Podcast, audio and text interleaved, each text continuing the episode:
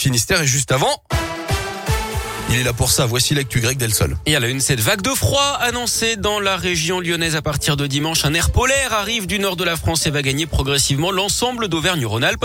On devrait perdre 3 à 6 degrés hein, la semaine prochaine avec un pic jeudi annoncé comme étant la journée la plus glaciale. Moins 2 en moyenne le matin, pas plus de 2 degrés l'après-midi. Des averses de neige ne sont pas exclues en pleine, notamment à Lyon. Dans ce contexte, les militants, les travailleurs sociaux, les étudiants alertent les pouvoirs publics sur le manque de place en hébergement pour les personnes à la rue. Le collectif Urgence Plan Froid Lyon, qui compte une vingtaine de membres, s'inquiète à l'approche de l'hiver, car si chaque année des centres d'hébergement ouvrent leurs portes entre novembre et mars, la situation pourrait être légèrement différente cette fois.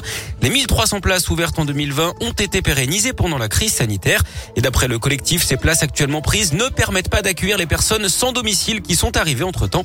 Nina est écoutante sociale au 115, le numéro d'urgence à destination des personnes qui vivent à la rue. Cette année, il y a eu des nouvelles familles, des nouvelles personnes âgées, des femmes enceintes, des enfants en très bas âge.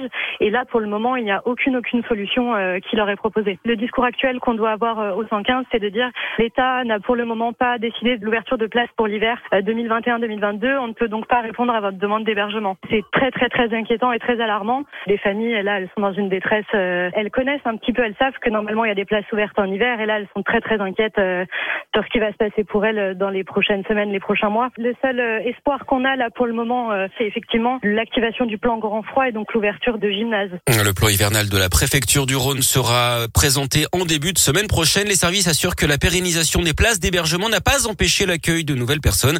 Pour rappel, toute personne en difficulté peut composer le 115 hein, pour être informée sur ses droits et trouver de l'aide rapidement. Toutes les infos sont d'ailleurs à retrouver sur radioscoop.com. D'ailleurs, ce drame dans la nuit de mercredi à hier à Lyon, dans le deuxième arrondissement, une femme sans domicile fixe a été grièvement brûlée dans l'incendie de son abri de fortune. Brûlure au troisième degré sur tout le corps alors que son baraquement a pris feu sous le pont Gallieni. Ce sont des ambulanciens qui passaient, qui l'ont trouvée, qui ont donné l'alerte d'après le progrès. Elle a été prise en charge dans un état critique et transportée à l'hôpital Édouard Herriot. Une enquête est ouverte. 40 personnes évacuées, trois familles relogées et une cantine dégradée. C'est le bilan de l'incendie qui s'est déclaré à Francheville hier à 17h devant l'école du centre. C'est un camion de livraison qui s'est embrasé. Il n'y a pas eu de blessés, mais la mairie va devoir trouver des solutions pour faire manger les enfants le midi.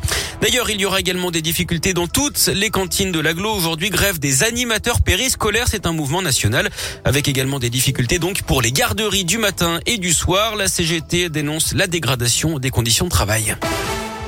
Du sport du basket avec un nouveau choc à l'Astrobal ce soir en Euroleague après le Real Madrid mardi. L'Asvel reçoit Barcelone à partir de 21h. Et puis en foot, le début de la 14e journée de Ligue 1 ce soir avec Monaco-Lille. Mais le choc, ce sera dimanche soir avec Lyon qui reçoit Marseille à 20h45. Oui, et il y aura des places